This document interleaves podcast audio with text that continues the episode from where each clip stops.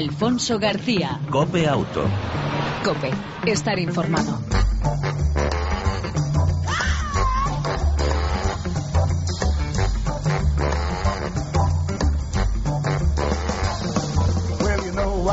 Hola, ¿qué tal? ¿Cómo estás? Bienvenido. Te damos eh, esta bienvenida a este tiempo de radio dedicado al mundo del motor en las dos y en las cuatro ruedas.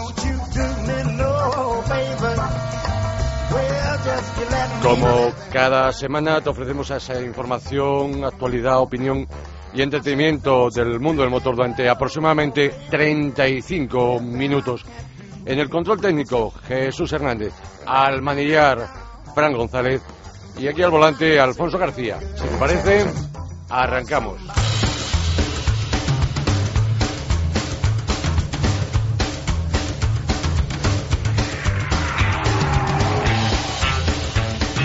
Y lo hacemos con noticias eh, de los últimos eh, días eh, relacionadas, por supuesto, con el mundo de los coches y de las motos. Unos 300.000 vehículos, en concreto 300.000 coches, circulan con neumáticos de segunda mano. Según un estudio del grupo Andrés, que señala que estas cubiertas tienen una propensión a reventar y ofrecen poco agarre. La compañía explicó que tres de cada cuatro de los accidentes de tráfico provocados por los neumáticos se deben a que estos eran de segunda mano y resaltó que el 60%, es decir, seis de cada eh, diez de los eh, conductores con coches de más de 10 años opta por este tipo de cubierta.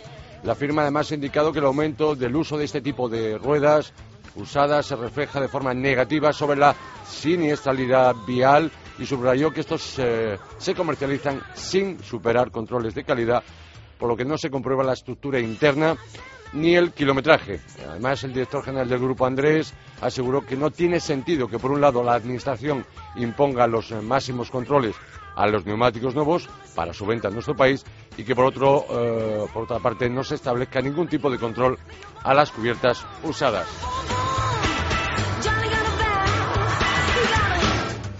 El 95% de las sillitas no superan la prueba de impacto sobre el cuello.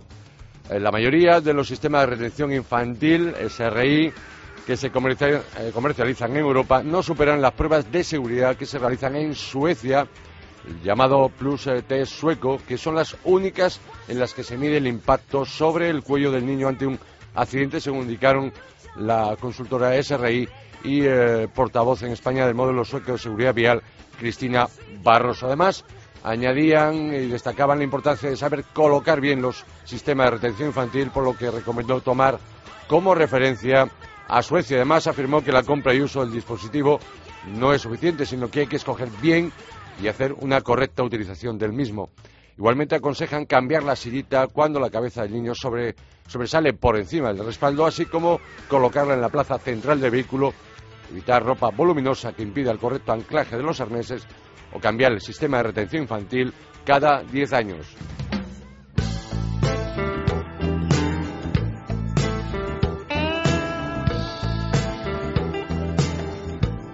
SEAT del León ya está a la venta, el SEAT del León ST4 Drive, con un nuevo sistema Haldes de quinta generación que está controlado de forma electrónica y que dispone de accionamiento hidráulico lo que mejora la reacción ante, los diferentes, ante las diferentes situaciones de conducción, sobre todo en eh, pavimento mojado o pavimento con poca adherencia. El nuevo sistema de tracción integral de este modelo trabaja de forma combinada con autoblocante electrónico que ayuda a mejorar el paso por curva y el agarre del automóvil en todo tipo de condiciones.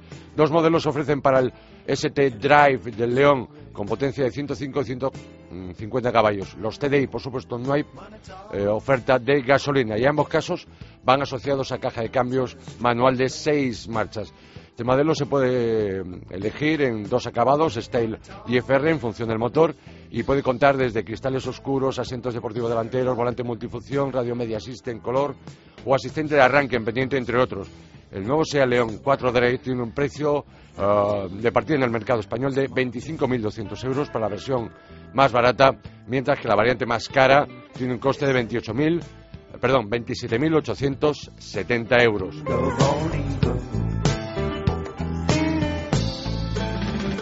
La octava generación del Passat que llega a partir de octubre, la, una carrocería más baja, una mayor distancia entre ejes y ruedas de mayor tamaño. Además, la nueva generación de este nuevo Passat incorpora diferentes innovaciones tecnológicas como panel de instrumentación completamente digital, pantalla superior extensible o el sistema de entretenimiento trasero que se basa en una aplicación para tablet.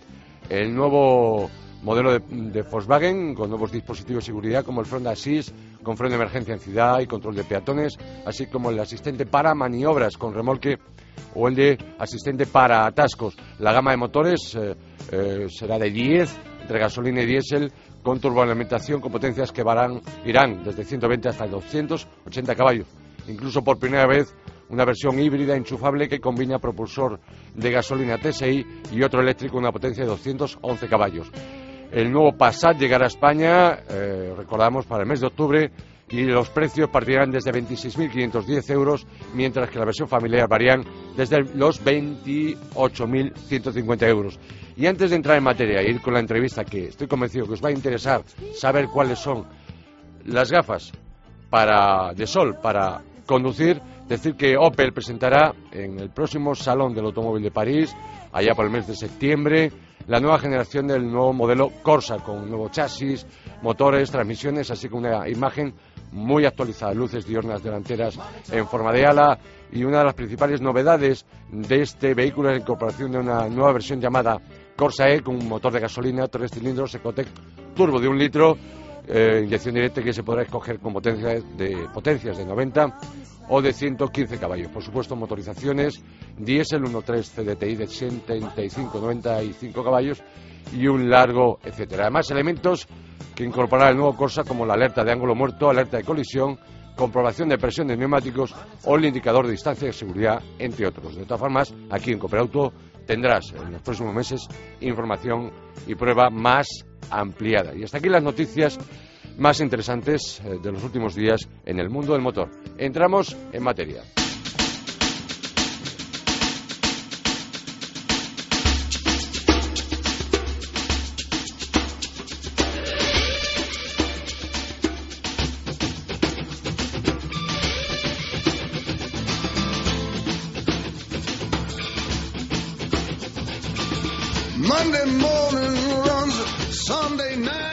Deslumbramiento es el obstáculo visual más común y el más peligroso que se puede producir por la luz eh, solar intensa reflejada en superficies pulidas, o por ejemplo podría ser la carretera o el propio capó del, vehículo. Pero además el deslumbramiento es especialmente peligroso en el amanecer, atardecer o incluso al anochecer. Por todo ello, las gafas de sol son esenciales para conducir en todas las épocas del año. Hablemos de ellas y sepamos más cosas con Javier Cañamero, presidente de la Asociación Visión y Vida. Don Javier, bienvenido a Copia Auto, ¿cómo estamos?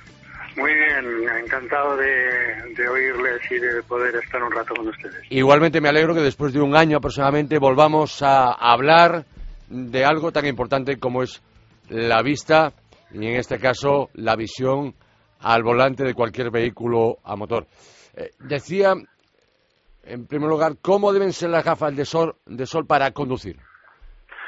Bueno, las gafas de sol para conducir evidentemente tienen que ser unas gafas que tengan la calidad adecuada porque el, el hecho de conducir no quiere decir que tenga que ser unas gafas diferentes, aunque sí pueden tener unas características que le puedan mejorar para conducción, por ejemplo, un tipo de lentes que, que son polarizadas y entonces evitan el reflejo de la carretera cuando está mojada o el sol en el capó, como decías en la introducción. Pero en definitiva lo importante es que las gafas de sol tengan lentes de una calidad contrastada, garantizada para ser usada en la conducción igual que se usan en, en, cualquier otro ámbito de la vida de cada uno de nosotros.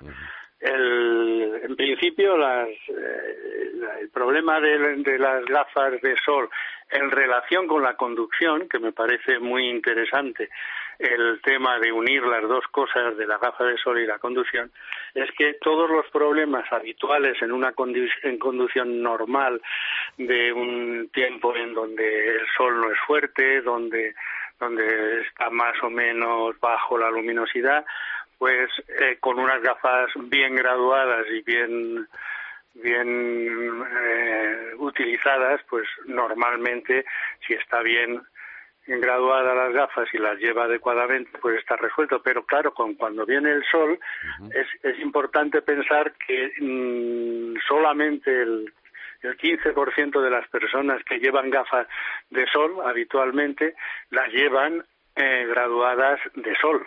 Es decir, hay una, una, una, deficiencia de personas que llevan gafas graduadas pero no las llevan eh, con, los, con, absorción adecuada. ¿Con lentes orgánicas o minerales? Hoy el 95%, 97% de las lentes son orgánicas. Pesan menos, eh, tienen una resistencia al impacto mayor. Eh, es decir, hoy prácticamente es la lente orgánica la que se ha impuesto desde ya hace unos años. Yo he oído en los últimos años eh, hablar de cuáles son los colores de las lentes más adecuados, en este caso, para una, para una conducción de un vehículo. Bueno, las tres colores de lentes que se, se utilizan habitualmente, pues es el marrón, es el, gris y es el verde. el, el, gris es el que menos deforma los colores, evidentemente porque está en el centro del espectro solar y, y el, el, marrón es el que quita más la parte azul, que es la que se acerca más al ultravioleta, que es la más la que puede ser más perjudicial. Pero pero estos tres lentes es una cuestión más de estética que de otra cosa.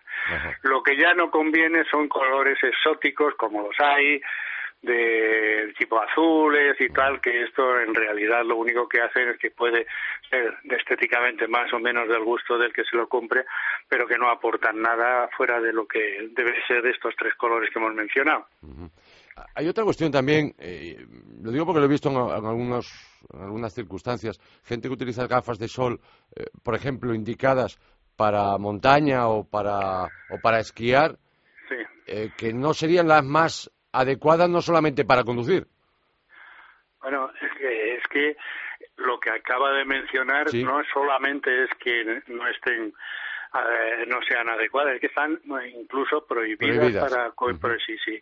O sea, eh, si, si le parece le hago una explicación somera de lo que por favor. es eh, las, las lentes solares están reguladas y tienen una nomenclatura que va del cero al al 4. El 0 es la que menos absorción al visible tiene y el 4 el que más.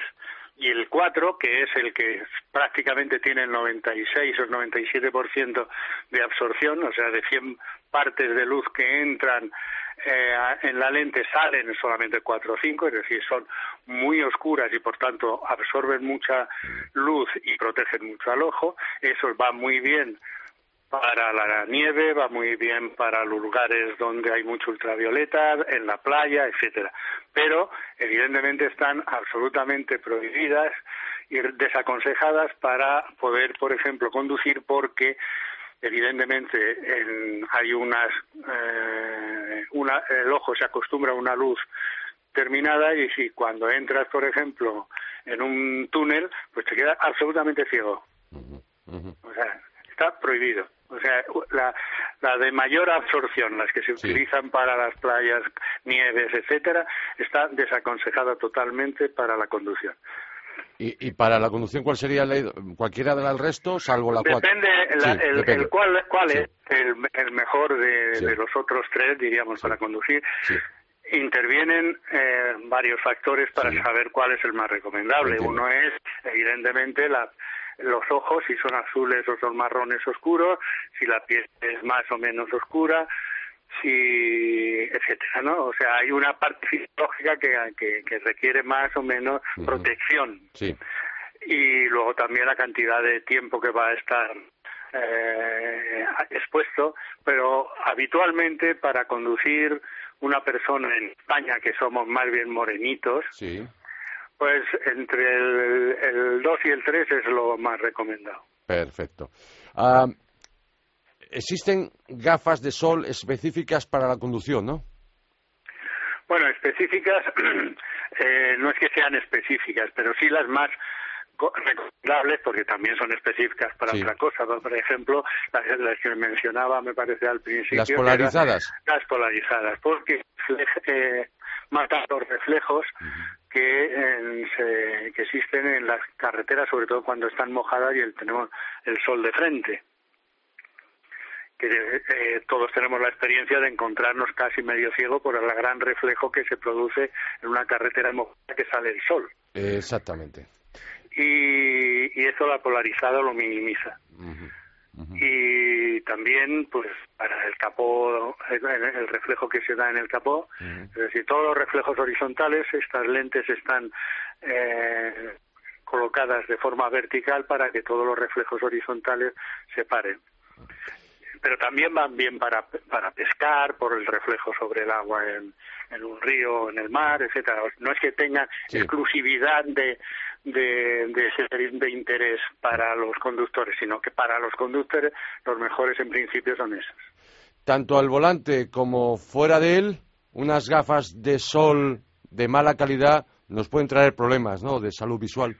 Sí, sí, claro, esto es yo diría que lo primero y más importante que podemos hacer. Es decir, las, las gafas de sol y por tanto sus lentes no están considerados como productos sanitarios, sino que están considerados como equipo de protección individual, las EPIs, que están regulados por una directiva europea que solo obliga a etiquetar e indicar el grado de protección de las lentes, o sea, más oscuro o más claro, pero no obliga ningún control sanitario previo que consideraríamos debería realizarse. Entonces, unas, gafas con unas lentes inadecuadas o de mala calidad o que no reúnen las condiciones que deberían, pues puede dar evidentemente unos daños, eh, unos más, más pronto y otros más acumulativo y más tarde. Es decir, podemos tener desde conjuntivitis, que suele ser relativamente rápida si tenemos una exposición prolongada, con un, o, gafas de sol o con unas gafas de sol de mala calidad, pero también pueden provocar terición o blefaritis, o sea, el párpado rojizo y, quemado, y, y también algo más peligroso en, cuando hay una exposición mayor en el tiempo, que pueden ser las cataratas prematuras, etcétera. Es decir, esto hay que tenerle y darle más importancia de lo que sea, de lo que creemos. O sea, una gafa, una gafa no es solamente una un producto de moda, un accesorio de moda, eso también lo es, también lo es, pero lo importante es que estamos ante un, un equipo de protección visual y como tanto, por tanto, hay que así entender. Piénsese que hay un entran gafas de sol, se venden en España hacia, hacia el público una cantidad muy importante, del orden de 21 millones de gafas de sol, se venden en España anualmente. Y de, este, de esta cantidad solamente alrededor del un porcentaje relativamente pequeño, del alrededor del 12%, son unos dos millones y medio, son las que se venden en los establecimientos sanitarios, es decir, con los controles sanitarios adecuados previos. El resto, pues, se vende en casi todas las partes que, que porque se puede, es legal vender, salvo las que se venden en eh, Top Manta y Mercadillos, que estas no han pasado por ninguna parte, no se sabe de dónde han aparecido y que significan el 30% del total de las gafas que se, que se venden en España, es decir, 6 millones de gafas de sol en España se venden a través de mercadillos, Top Manta, etcétera. Por tanto, aquí hay que tener cuidado, hay que avisar al, al, al usuario, al conductor usuario, de que tenga y le dé la importancia adecuada, la importancia que tiene, una gafa de sol, que estamos hablando de algo más que un accesorio de moda, y que evidentemente el, consejo es que vaya a un establecimiento sanitario, una óptica, etcétera, que vaya y, se deje aconsejar por lo que en el establecimiento le puedan decir y aconsejar. Eh, don Javier Cañamero, presidente de la Asociación Visión y Vida, hablamos el año pasado de esa campaña La vista es la vida. Eh, para cerrar, y, eh, hablamos en su momento, pero eh, lo decía porque durante estas fechas de verano, pues obviamente hacemos más movimientos nocturnos y hay datos como, por ejemplo, cuatro de cada diez accidentes de tráfico se producen de noche. ¿Por qué? Por dos razones, como al principio ha, mencionado. Vamos, poniendo que tenga la agudeza visual bien corregida, que tenga una sensación de relieve adecuada. Existen dos problemas que se dan en, cuando la luminosidad en la carretera, bueno, en la carretera en cualquier parte, concretamente estamos hablando de la carretera, que es por un lado el deslumbramiento, por otro lado la sensibilidad al contraste. Es decir, cuando baja la luminosidad, el objeto que nosotros estamos mirando no es lo mismo si, si, si el, el fondo es de una determinada intensidad o color que si no es. Es decir, un coche blanco en la carretera eh, sobre un fondo blanco es mucho peor que sobre un fondo oscuro. Esto es de, sentido común. Pues en la carretera lo que está ocurriendo es continuamente es que cuando baja la luminosidad, es decir, cuando estamos entre dos luces, que es lo que solemos hablar cuando el, atardecer ya está venciendo y todavía no es de noche, entonces ahí el, el problema de la sensibilidad al contraste es muy importante y esto se tiene que medir, eh, no se suele hacer en la cuando se hacen los, los análisis para la renovación o sacar el canal de conducir, pero pero se debe se debe hacer porque lo único que dice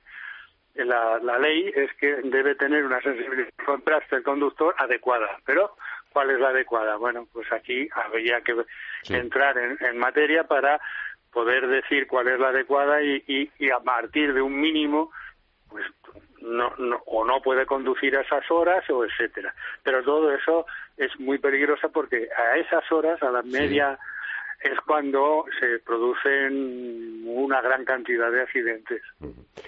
También pues se une al cansancio que a lo mejor esta persona lleva, incluido, pero sobre todo porque porque no mira, no, no ve objetos que durante el día hubiera visto tranquilamente y por otro lado el deslumbramiento, que es otra de las cosas que hemos empezado a hablar, pero que, no sé si tenemos tiempo o no, ¿no?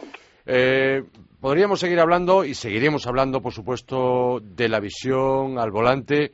Se nos acaba el tiempo, don Javier.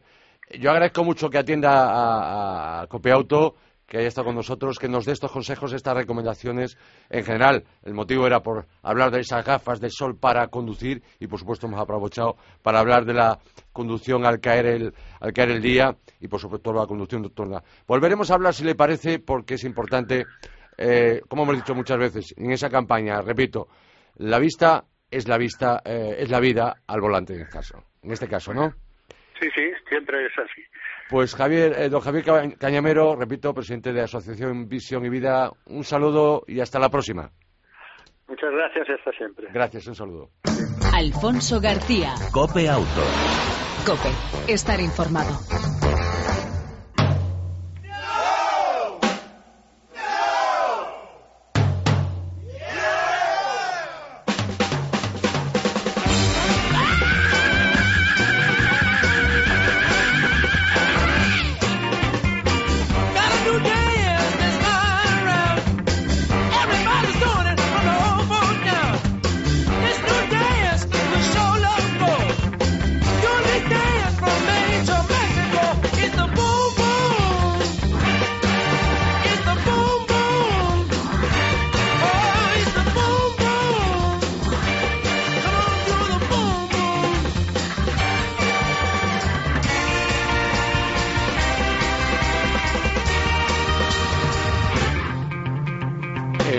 Siendo Cope Auto, que ahora se convierte en Cope Moto. Eh, venía por los pasillos, Jesús preocupado, chillando.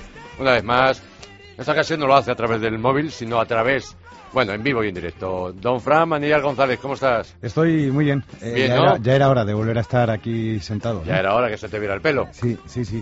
Bueno, yo eh, a partir de ahora se me va a ver un poco más el pelo.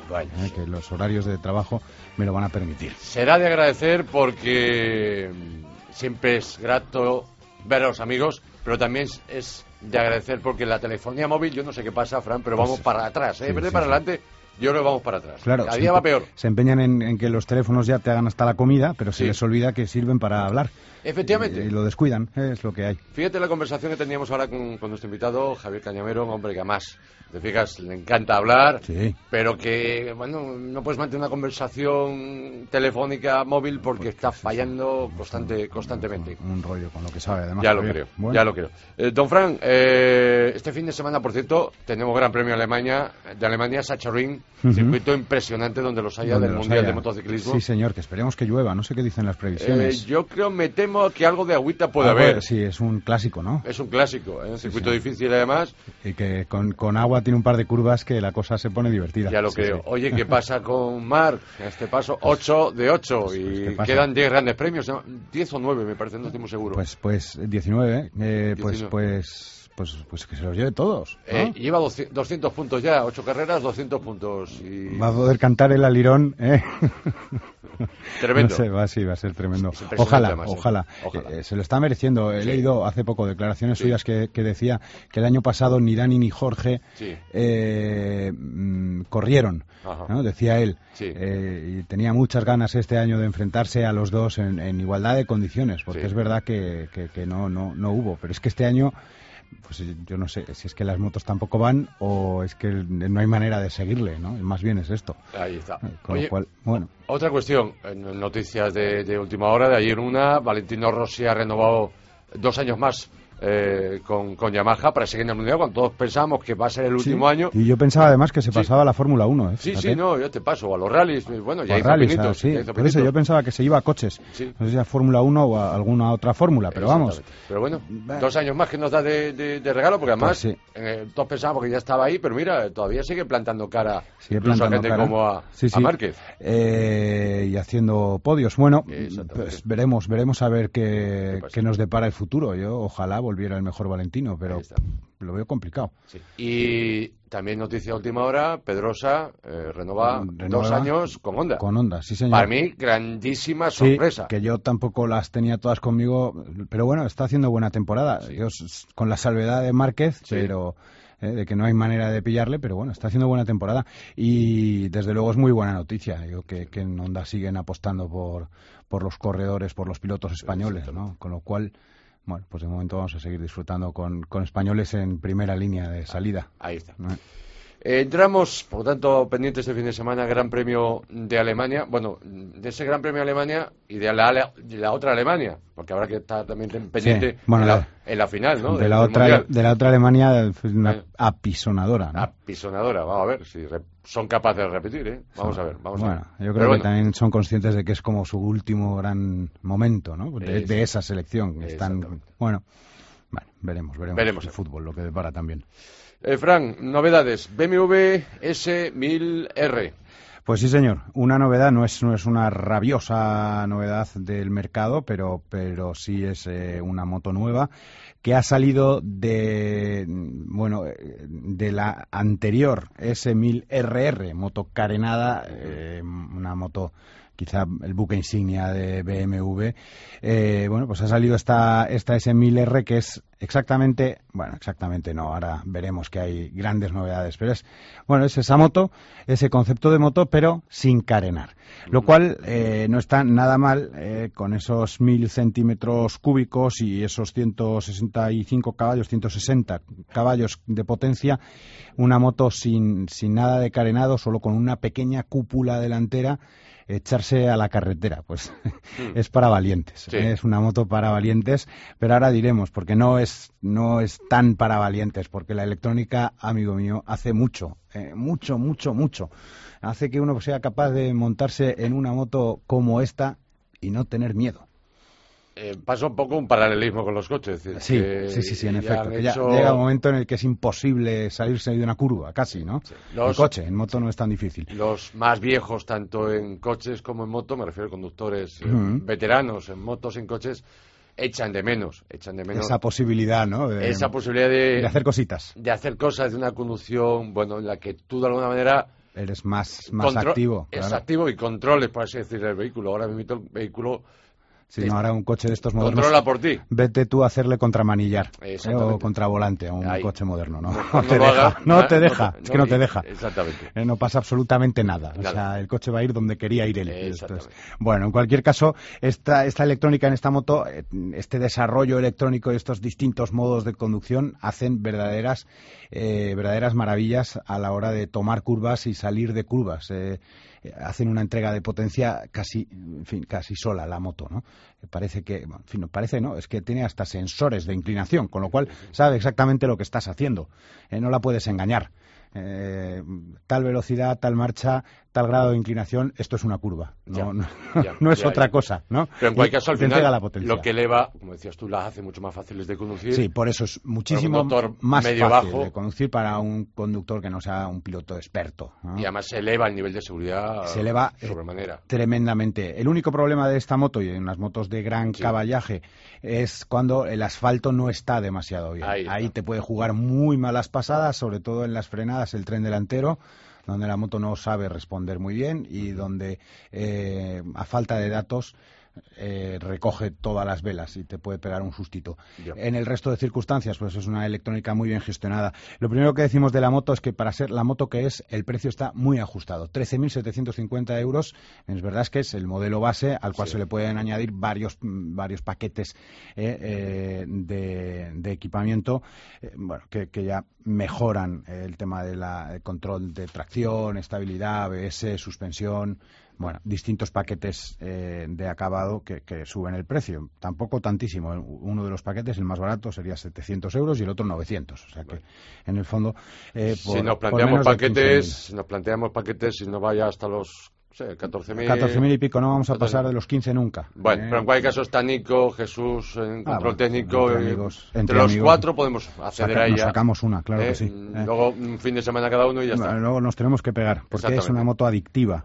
Bueno, te hago brevemente una pequeña ficha. Es, en fin, como lo más destacable de esta moto, esto que hemos dicho, ¿no? Que toda esa electrónica hace que sea una moto muy suave, esos cuatro cilindros que, que tiene sean muy, muy moldeables, una conducción tremendamente suave y una potencia que notas en todo momento controlada. Tiene una grandísima mejora en suspensiones y en amortiguación, eh, que quizá hacen de esta R más segura, incluso más dan mejores vibraciones a la hora de conducirla que la, que la carenada y eh, todo esto hace de ella que sea una moto muchísimo más manejable. ¿eh? bueno, aparte de esa electrónica que hemos dicho y la comodidad. Y, bueno, yo el precio que lo destaco también, porque es han hecho un esfuerzo, porque no sea una moto cara. Lo peor eh, de esta moto, eh, me parece, el giro, eh, el radio de giro que tiene, que es demasiado grande, con lo cual a veces, bueno, pues, pues giras y, gira y gira y gira y gira demasiado. Y como estés inclinando, te cuesta levantarla eh, y luego que, oye, a fin de cuentas no es una bicicleta, con lo cual tanto giro es peligroso. Bueno, y eh, mm, esa dificultad que decíamos eh, con los baches o con carreteras no muy bien asfaltadas, donde te puede dar un sustito por todo ese sistema eléctrico de gestión de la, de la potencia y la suspensión. en autopista es una moto tremendamente aburrida porque, en fin, mm, pese a que lleva una cupulita que yo creo que retiene bastante bien, en torno a los 120 kilómetros por hora, retiene muy bien el aire, no te enteras, pero en cuanto subes un poquito la velocidad, empieza a meterse el aire, no sabes muy bien por dónde, y es una moto en autopista o en autovía incómoda para el pasajero. Va demasiado elevado, va comiéndose el aire, como es eh, lógico. Luego las estriberas no están demasiado bien colocadas, demasiado altas las del acompañante. Eh, bueno, hace de esa moto poco cómoda para el pasajero en autopista. La cosa cambia en carreteras convencionales y en eh, desplazamientos urbanos. Desplazamientos urbanos, ese, ese gran ángulo de giro, ese radio de giro tan grande, la hace muy manejable. No es una moto muy voluminosa, con lo cual se desenvuelve bastante bien. Ahora también eh, hay que poner el mapeo de motor en la selección más tranquila, porque si no vas, vas, eh, vas, vas destrozando el motor, va pidiéndote más constantemente, con lo cual, pero se, deja llevar muy bien, eso sí, tienes la absoluta certeza de estar paseando a un tigre con un bozal, ¿no? Bueno, pues eh, no sé. Pero en carreteras convencionales es una moto para disfrutar. Se comporta fantásticamente bien en curvas, se, se comporta fantásticamente bien en el cambio de marcha. Es una novedad que incorpora esta moto muy bien desarrollada, ese cambio eh, semiautomático donde no tienes que apretar ni leva ni embrague, eh, pisas palanca, la palanca habitual, normal, pero sin pisar embrague y engrana la marcha sin necesidad tampoco de que esto es novedad también con respecto a otros sistemas, de, acelerar. Eh, vas dando gas y cambias, punto. No, todo a la vez. Eh, fantástico. Con lo cual, en carreteras convencionales, para coger curvas eh, y rodar divirtiéndote sin necesidad tampoco de ir a una velocidad excesiva, pues la verdad es que han hecho un gran trabajo, sobre todo eso. 13.750 euros me parece a mí que es una moto, bueno, eh, bastante asequible para quienes busquen una moto duradera, eh, una moto buena, una moto que, vaya a durar. Eso si el mantenimiento será caro como todo lo de BNV, pero merece la pena. Pasamos página, nos queda poco tiempo, nos estamos pasando. Pues pasamos página rápidamente. Nuevas Aprilia, la RS 452 tiempos, eso por un lado. Sí, te cuento, son, son eh, dos modelos réplica de la RS4, una ah, mítica, mítica moto vencedora en Superbike de, de de Marco Melandri, eh, bueno, eh, han sacado dos réplicas exactas, idénticas a ese RS4, una de 50 centímetros cúbicos con un motor de dos tiempos y otra de 125 centímetros cúbicos de cuatro tiempos, motor de cuatro tiempos.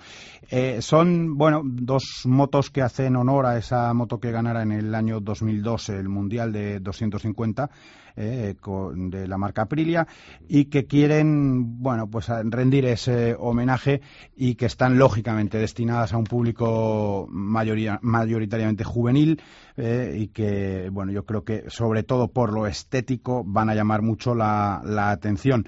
Eh, decir simplemente la ficha monocilindro de 125, cuatro tiempos, cuatro válvulas, inyección electrónica y refrigeración líquida. Eh, y con una distribución de doble árbol de leva no está nada mal. Es un motor muy bien acabado. Eso sí, han puesto todo el énfasis en esa réplica, en la estética, que es lo que va a llamar poderosamente la atención a quienes busquen ese tipo de moto. Y la de 50 centímetros cúbicos, monocilíndrico, lógicamente de dos tiempos, refrigeración líquida y una admisión por láminas. Ojo, que esto es una novedad en este motorcico lubricado por depósito separado para la mezcla de aceite y gasolina, que también es una cosa cómoda y bueno, yo no tengo los precios, pero yo creo que va a gustar. Estéticamente son muy bonitas. Es réplica de una moto de carreras en 50 centímetros cúbicos, lo que hiciera Honda en su día con la CBR, ¿no? Eh, bueno, veremos a ver qué tal le va las ventas. Desde luego, estéticamente es una chulería de moto. Bien. Aparte de ese gran premio de Alemania, Sachsenring Mundial de, eh, de Motociclismo. Eh, Frank, ¿alguna ruta prevista? Mm, parece que viene por fin el calor. Tengo la moto eh. tengo la moto en plenas facultades. Bueno, no, en plenas, plenas, ¿no? El embrague un poquito fastidiado, pero eso no pasa nada. con lo cual, alguna ruta vamos a hacer, porque yo creo que el tiempo ya empieza a respetar. ¿no? Ahí está. En Alemania no lo sé, aquí creo que sí, ya nos respetará. Pues Frank, gracias y te esperamos la próxima semana en Cope Auto, versión Cope Moto. Pues aquí estaremos, Alfonso. Cuídate. Un abrazo. Otro. Chao. Chao. Alfonso García. Cope Auto. Cope, estar informado.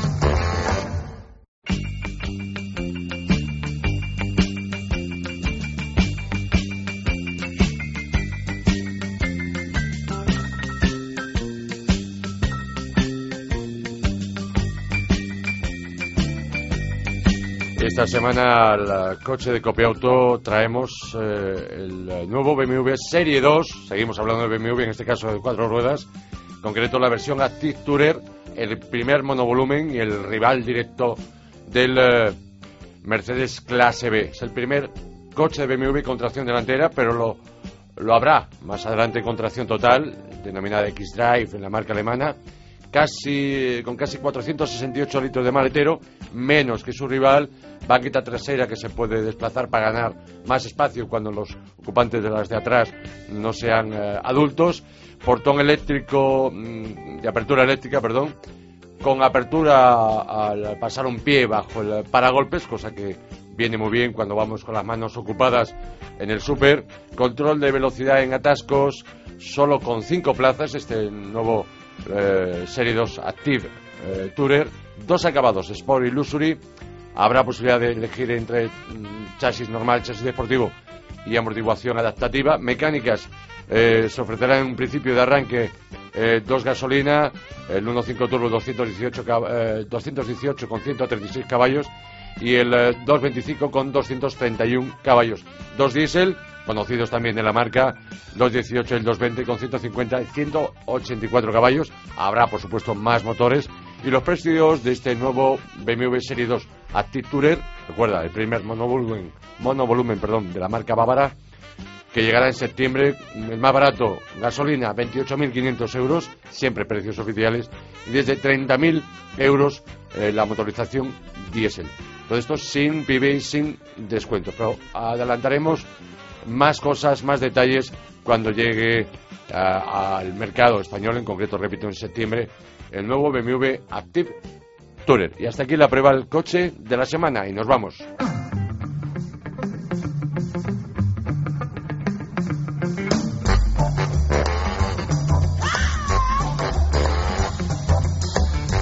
En el control técnico, todo lujo, Jesús Hernández, al maniar, Fran González. Y ya sabes, te esperamos en la próxima edición, en la próxima entrega de Auto. Mientras tanto, ya lo sabes, disfruta, si puedes, de tu vehículo y de los tuyos. Un saludo de Alfonso García. Chao.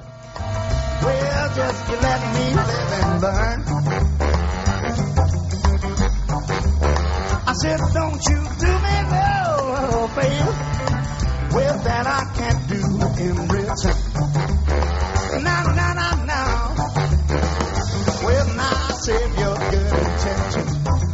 somebody you can trust. Cause once you hand it over, you know you won't see me. So don't you do me no favor. Yeah, just you let me live and learn.